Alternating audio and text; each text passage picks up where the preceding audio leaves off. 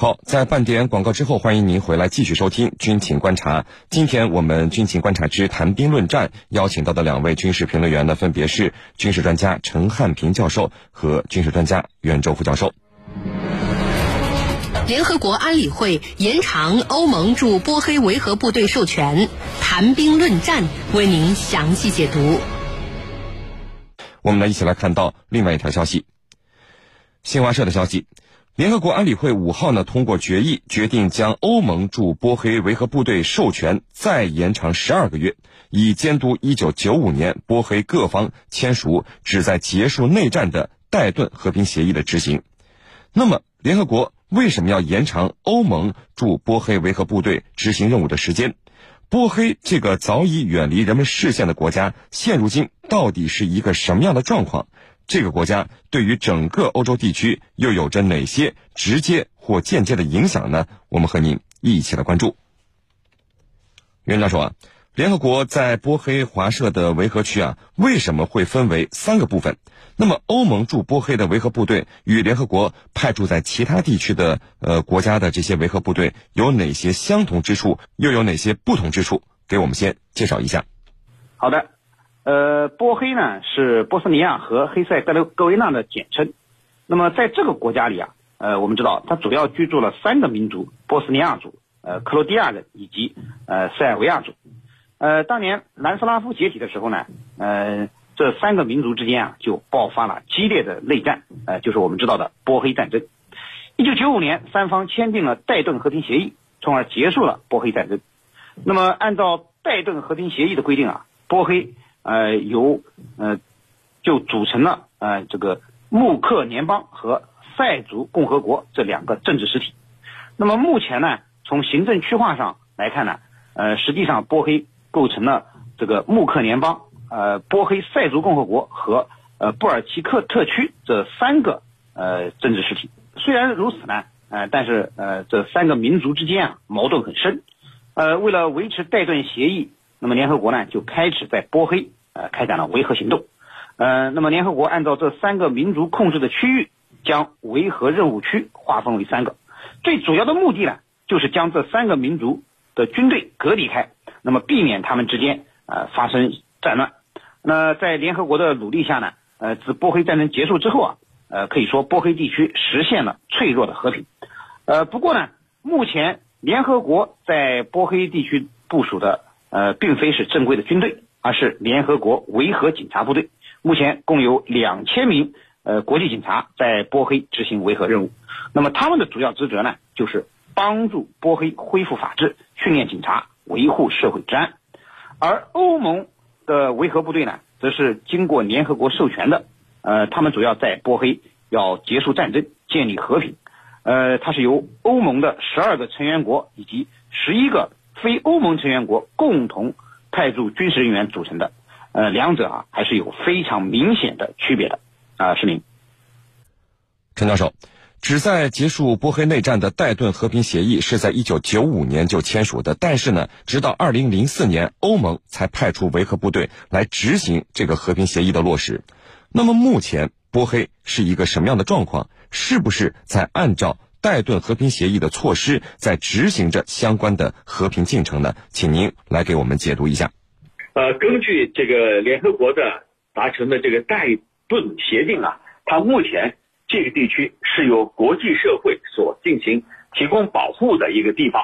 那么，主要是由欧洲议会所选出的一个高级代表来进行管理。那么，呃，波黑这个地方呢，在行政和管理上啊。它被分成了两个实体，第一个实体呢，就是由波斯尼亚和黑塞哥维纳联邦啊，我们叫波黑嘛，又我们把它又称为叫穆克联邦，因为它有穆斯林和这个克族两个。那么另一个呢，就是塞族共和国。那么两千年以来呢，它就处于国际监护的这个叫布尔奇科镇，它成为波斯尼亚第三个政治实体。就是布尔奇克特区，就是刚才我讲的两个实体加一个特区，如今变成了三个实体。那么从一九九一年波黑宣布拥有主权，到一九九二年举行全民投票寻求独立以来呢，波黑塞族人实际上在此后，在塞尔维亚的支持下，以武力方式寻求加入塞尔维亚，导致了它整个内战的爆发。这是一个历史的因素，也就是说，这个地方它有多个民族混杂在一起。那么有一些民族呢，在域外势力的支持下，发起了这种军事上的冲突，那么形成了这个地区的混乱。一九九四年，穆斯林和克族人他们两家同意组成一个联邦，来共同对付这个地区的塞族人。你看，二比一。到一九九五年十一月，各方就签署了一个戴顿和平协定，在联合国的这个见证之下，那么开始履行和平承诺。准备呢结束内战，并且呢把波黑整个地区就分成了叫波黑联邦以及塞族共和国两个政治实体，就是这样一个过程。那么目前啊，这个地区的人均工资是多少？失业率是多少呢？我们可以有一个数据，这个地方呢是二零一七年波黑的 GDP 有一个统计，人均 GDP 是五千一百二十五美元左右，五千美元左右。这个水准呢，超出我们亚洲的像越南啊这些国家，可以视为是中等收入了。呃，同时呢，它的失业率，塞族的失业率百分之三十九，年轻人的失业率呢达到百分之四十五。波黑人的人均月工资净工资就是税后的工资，大概在八百五十亿马克，这就是一个现实的情况。主持人，袁教授。欧盟驻波黑维和部队最初呢是由来自欧盟二十二个成员国和十一个非欧盟成员国共同组成的。那么这也是欧盟历史上所承担的规模最大的维和行动。但是啊，被认为标志着欧盟在执行统一的安全与防务政策方面呢是迈出了重要的一步。那从零四年到现在，这支维和部队的表现。到底如何？通过这次联合国延长这支部队的驻扎时间来看的话，有没有达到最初组建这支部队的意图呢？好的，嗯，从一九九五年联合国开始在波黑开展维和行动至今啊，呃，在联合国维和警察部队、北约多国稳定部队以及现在的欧盟维和部队的共同努力下呢，呃，波黑可以说基本上实现了和平，经济秩序也得到了逐步的恢复，人民的生活呢也趋于稳定。呃，最初呢，戴顿协议签署之后啊，呃，在波黑三方的要求下，以美国为主导的北约多国稳定部队实际上担负了在波黑的维和任务。二零零四年呢，欧盟开始接替北约，向波黑派出了维和部队。那么，欧盟维和部队呢，也由此替代了北约多国稳定部队，成为波黑维和的中坚力量。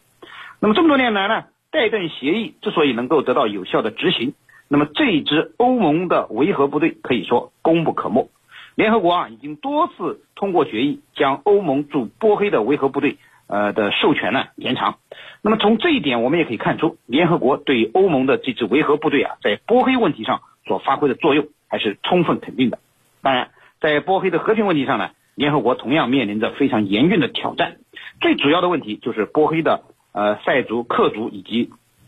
波族呢。这三个民族之间的矛盾依旧没有得到有效的解决。呃，波黑作为一个统一的多民族欧洲国家，实际上并没有成型。呃，穆克联邦和塞族共和国呢，呃，都自己建立了一套自己的政府、议会、军队和警察部队。三个民族之间呢，还时不时的会爆发各种冲突。因为民族矛盾引起的暴力冲突和政治危机啊，呃，在波黑时有发生。所以从目前来看呢，波黑由联合国派遣的。维和警察部队和由欧盟派遣的经联合国授权的欧盟维和部队啊，两者各司其职，成为了维持波黑和平、保证戴顿和平协议有效执行的重要力量。呃，市民，陈教授啊，关于在波黑延长欧盟维和部队的决议是在联合国安理会获得了一致的通过。那么，安理会常任理事国为什么对波黑问题的意见如此的统一呢？波黑这个几乎从大家视野里消失的国家，对于整个欧洲地区又有着哪些直接或间接的影响呢？说说您的看法。好的，那么为什么这次能够一致？安理会是这个月的五号一致通过了这个决议，决定呢把欧盟驻波黑维和部队的授权，从这个决议通过之日起再延长十二个月，就再延长一年，以监督戴顿和平协议的执行。当时呢，这个安理会是通过了两千四百九十六号决议，授权他们进行延长，而且呢还有一个规定，就是可以采取一切必要的措施来回应面临的袭击和袭击威胁。同时呢，呃，联合国成员国可以应邀采取一切必要的措施，为欧盟驻波黑维和部队和波黑地区的北约机构提供防卫，并且协助他们执行使命。那这一点啊，就是为什么能够达成一致。首先呢，我觉得就是波黑地区啊，目前的状况还是不稳定，还需要进行延长，需要外界的进一步监督，能够对他们实施保护，提供一定的保护，这是第一个。那么第二个呢，就像你刚才所说的，就是目前整个世界呢，呃，不是太关注这儿了，已经淡出了国际视野，主要是因为中东、叙利亚、美俄这些还有印巴成为了热点。这个地方呢已经被淡化了，那么联合国呢，可能也没有那么多精力去关注这儿，因为联合国的经费已经用尽，甚至工资发不出来。那么对联合国来说，既然你欧盟愿意在这个地方承担使命，那我求之不得，我省下一大笔开支。所以这一次呢，允许欧盟驻波黑维和部队采取一切必要的措施，就是既然你欧盟愿意在这块发挥作用，那我就授权给你，你自己。解决这个后勤保障，我不会拨多少钱的，因为联合国本身这个入不敷出，某些大国像美国这样的聚焦联合国会费，这样的话，联合国也没有更多的资金用在这个方面。那么目前的重点呢，还是在一些敏感地区和热点地区来维护当地的和平，来避免出现新的人道主义危机。因此啊，这一次安理会能够顺利的通过了这个决议，那么波黑这块呢，由欧盟。还有驻当地的北约机构来进一步提供他们的防卫。当然，这里头我觉得有一个问题，就是波黑这个地方的塞族人要求并入塞尔维亚，其实这一点恰恰是欧盟和北约所这个必须要防止的，因为这样的话会让塞尔维亚进一步做大做强，而塞尔维亚呢又跟俄罗斯有着密切的关联、密切的关系，所以对北约来说呀。他们巴不得把这个地方全部纳入到北约体系里头，把那些不太听话的、跟自己呢有不同意见的，像像那个塞族啊、塞尔维亚共和国，所以要把他们清除在外，这是西方国家一心要达到的目的。那么围绕这个地方呢，就是虽然目前淡出我们的视野，但是依然存在着危机。正因为如此啊，所以这次要把拜登和平协议再延长十二个月。那么未来我们还是要关注这一块主持人，好的，非常感谢我们的两位军事评论员为我们带来的精彩解读，谢谢两位。纵论天下军情，解析兵道玄机，军情观察。观察。好，接下来呢，进入到网友谈兵环节，看看我们的军迷朋友们在网上都给我们的评论员们提出了哪些问题。大家呢，依旧可以在各大手机应用市场下载大蓝鲸 APP，在大蓝鲸社区是您的朋友圈里提出您的问题。呃，陈教授，有军迷朋友问说，这个呃，关于核武器啊，各个有核国家都有自己的核政策，那么印度的这一政策是什么样的呢？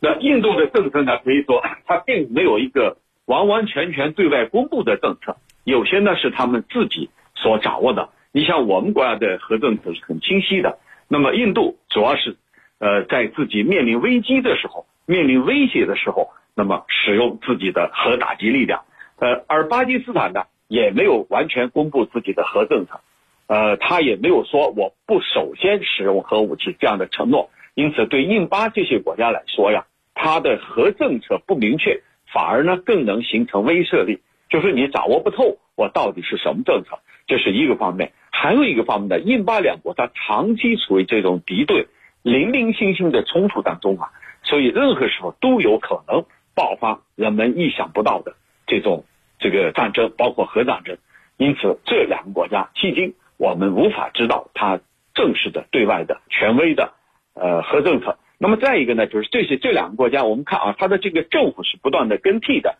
不断的更替，每个政党执政以后，它都有自己的那一套体系，有自己的政策。因此呢，我认为它的这个核政策，即便有，也不是固定的，也不是一成不变的。主持人。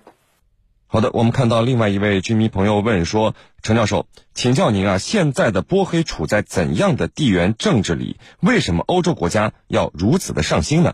对，波黑这个地方呢，为什么欧洲国家如此上心？因为欧洲国家一心要把大量的这个欧洲版图内的国家纳入到北约体系里头，最大限度的孤立俄罗斯和俄罗斯少量的这个友好国家。你像塞尔维亚。像白俄罗斯都是属于俄罗斯少量的友好国家，要把这些国家最大限度的要孤立，然后呢，把更多的国家拓展进入到北约体系里头，以北约为主来对俄罗斯进一步打压，这是他们的目的。主持人，好的，非常感谢我们的军事评论员陈汉平教授为我们带来的精彩解读，谢谢陈教授。深入军情一线，直击世界风云，军情观察。因为时间的关系呢，今天的军情观察到这里就结束了。是您代表编辑赵晨和邹琪，感谢您的收听，我们明天见。